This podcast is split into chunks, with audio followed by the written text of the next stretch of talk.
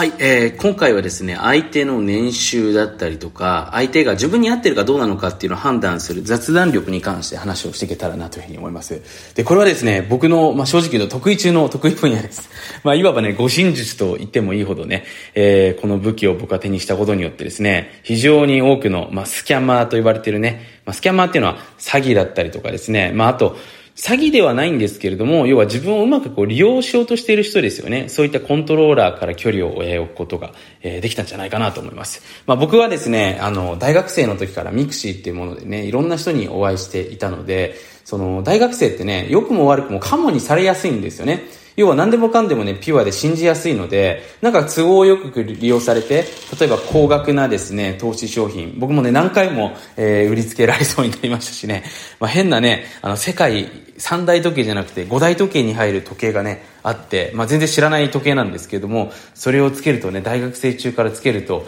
それでね、えー、自分のセルフイメージが上がって、えー、君もきっと出世できるんだよ、みたいなことでね、50万円ぐらいする何か時計をね、こう売りつけられそうになったりとかですね、まあ、そういったことを結構一通り経験していったので、その中でね、やっぱり、こう、人の、なんて言うんですかね、都合の良さっていうのかな。最初はね、やっぱりすごく親切な人がね、あ、結局俺を利用としようとしてたんだなって、この人いい人風に見えて、なんか無料でいろいろやってくれそうに見えて、実は俺を利用しててくれたんだな、みたいなね、そういうシーンを幾度となく目撃してきたので、その中でやっぱりこの護身術ですよね。まあどうやってね、人を見極めていくのかっていうのをですね、僕自身はあの身につけることができたんですね。で、これはやっぱりね、僕がやっぱり今仕事をしていて、僕のチームのメンバーにもやっぱりこういったスキルは、あの、必ずシェアしているようにしてますし、まあなぜかっていうとね、まあその自分がクライアントを選んだりとか自分がチームメイトをですね、こう新しく募集していくときにね、やっぱりその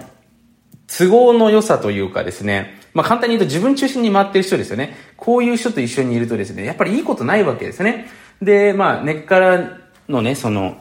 えっ、ー、と、ウィンウィンな関係を築けるような人、まあいわゆるそのギバーと呼ばれてる人たちですね。で、まあ、このギバーというのにもいろんなタイプがあるんですけれども、こういう人たちとやっぱり出会えることができたら、当然ね、それはそれでその人の人生ハッピーになっていきますし、一緒に組むことによってお互い本当にまたえー、見たことがないような幸せっていうのを手にすることができるわけなんですね。なので、このいかにして良い人を見極めていくのかっていうところは本当に重要になってくるんですけども、じゃあどうやって判断するのかっていうところですね。で、今、簡単に言うとほら、SNS っていうのがね、一つの、まあ、出会いの窓口となってね、昔ではありえなかったぐらいこう SNS を通していろんな方と出会える時代なわけですよね。まあ、当然ね、みんなよく人を見せるわけですよね。昔っていうのはほら、悪い悪評っていうのがね、流れて、あ、こいつ悪いっていうのは分かったんですけど、今それが SNS だと分からないわけですよ。で、なんかすごそうなこと書いてね、あの、合成写真なのか本当なのか分からないようなこう写真だったりとか映像を見てるとね、この人なんかお金持ちですごい気がする、なんか仲良くなった方が良い気がするみたいな感じでね、そういった人となんか仲良くなれそうなお誘いがね、来るような機会があったら、そういったところに参加してしまうのがやっぱり人間だと思うんですね。まあそうやってね、実は結構今、あの、世の中で、こう、まあお金を巻き上げられてしまっているというとあれなんですけれども、都合よく利用されてしまっている方もね、多いんじゃないかなというふうに思うんですけれども、なのでね、その時にやっぱりこの雑談のセンスですよね。えー、ここが本当にね、その見極めをしていく上で重要になってくると思うわけなんですよ。なんでかっていうと、その人っていうのはですね、やっぱりちょっと時間をね、えー、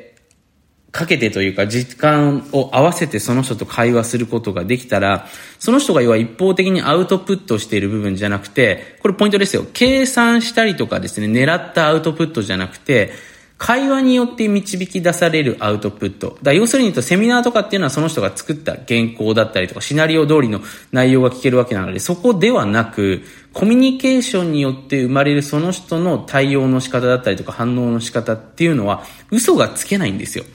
だから簡単に言うと、子供がね、そのパパパパって言って感じでね、パパの大事ななんか時計壊しちゃったんだよねって、例えばその子供がお父さんとかお母さんに話しかけていった時のその親の対応の仕方ですよね。ここを見て僕は人と付き合うようにしてるわけなんですね。まあ、別に子供のがね、何か壊しちゃった時だけではないんですけれども、それがまあ店員さんの対応だったりとかね、お客さんとの対応だったりとか、チームとの対応だったり、そのとっさのその人のアウトプットっていうのは、その人の本性っていうのは全て現れますので、ここを本当に見ておけばですね、変な人と出会うことっていうのはないわけなんですね。だから本当にこのとっさの不意打ちの時のその人のアウトプット。だここでやっぱり性格っていうのが出てくるわけですね。だすごくね、その怖いコントローラー的な立場の人であればやっぱり当然怒る方が多いですし、まあ怒ってないんですけど雰囲気は怒ってるようなね、状態で、えー、人にコミュニケーションするケースっていうのはあったりするわけですよね。だからここの部分っていうのがですね、本当に重要になってきます。で、じゃあ僕がどういうところを見てるのかっていうところなんですけど、その人のやっぱり、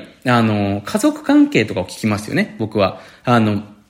まあ、何々さんのお父さんとかって今何されてるんですかとかね。えー、まあ、奥様とはどんな感じで休日過ごされてるんですかっていうふうに話した時の、その人のこう一瞬の表情を見て、えー、すごく幸せそうな雰囲気だったりとかお話をし始めるのであれば、あ、この人は家族っていう一番、要は付き合っていかなければいけない人たちとも、しっかり関係性を築ける人だから、僕とも多分うまくやっていけるだろうなっていうところでですね、えー、家族って要は利害関係が発生しない、一番その簡単に言うとですね、わからないんですよね、メリットが。まあ僕はたくさんメリットがあると思うんですけど、一般的にわからないわけですよ。で、そこに対してやっぱりすごく価値を感じて、えー、しっかり関係性を重要視している人っていうのはやっぱりですね、他の人ともうまくやっていくことができるわけだと思うんですね。で、常にほらやっぱり刺激ばっかり求めてしまっている人っていうのはね、まあ、簡単に言うと報酬系を今ハックされてしまっている状態と、えー、言っていいかわからないんですけれども、まあそうした人っていうのはやっぱ常に刺激を求めますので、常にね、いろんなものを利用したりね、それを刺激に変えるような工夫っていうのをしてしまいますので、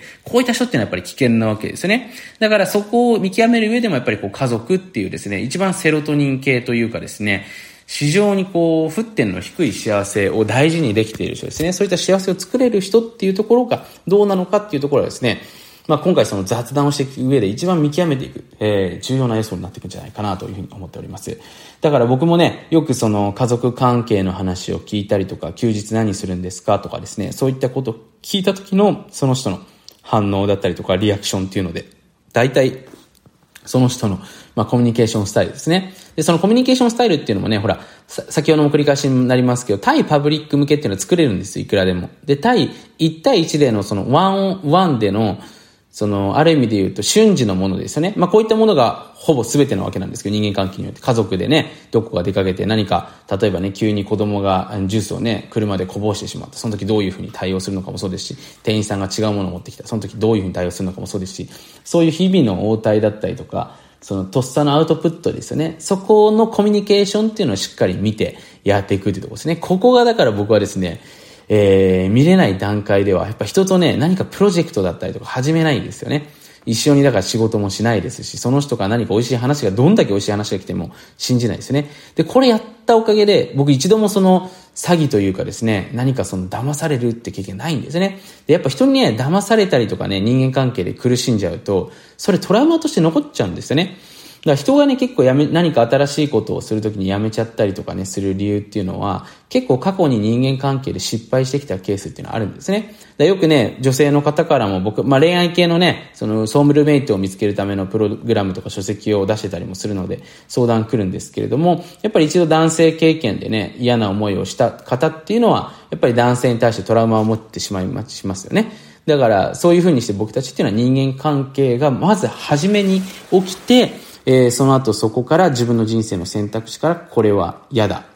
好きとかっていうのを決めてしまうっていうケースが多いですので、なので、ちゃんと人を見極める力をしっかり養っていく必要があるんじゃないかなというふうに思ってるわけですね。で、こういったものっていうのはね、本当学校では教えてくれないんですけれども、実はね、結構お金を、まあ、なんて言うんですかね、あなたからこう奪ってくるっていうのは人なんですよね、結局。すべてね、え、幸せを届けてくれるのも人ですし、え、あなたを不幸せにするのも実は人だったりするので、どんな人と付き合っていくのかっていうのは本当にね、え、これから重要なテーマになってきますし、ここにだからね、お金をかけていくね、え、そういう時代に変わってきてるんじゃないかなというふうに思っております。まあ、SNS ってね、ある意味でね、あの、自分の人生を拡張してくれることにもなるわけなんですけれども、しっかりね、人付き合いっていうのを見極めていかないとですね、本当にとんでもないことになってしまうと思ってますし、僕自身はね、えー、本当に大事な人たちにはそういったことをお伝えしております。まあ、なので今回ちょっと少しでもね、この音声参考にな、なれたらなというふうに思いますので、えー、ぜひですね、付き合う人をしっかりと、えー、見極めていただけたらと思います。はい、そのわけですね、今回も最後まで聞いてくださってありがとうございます。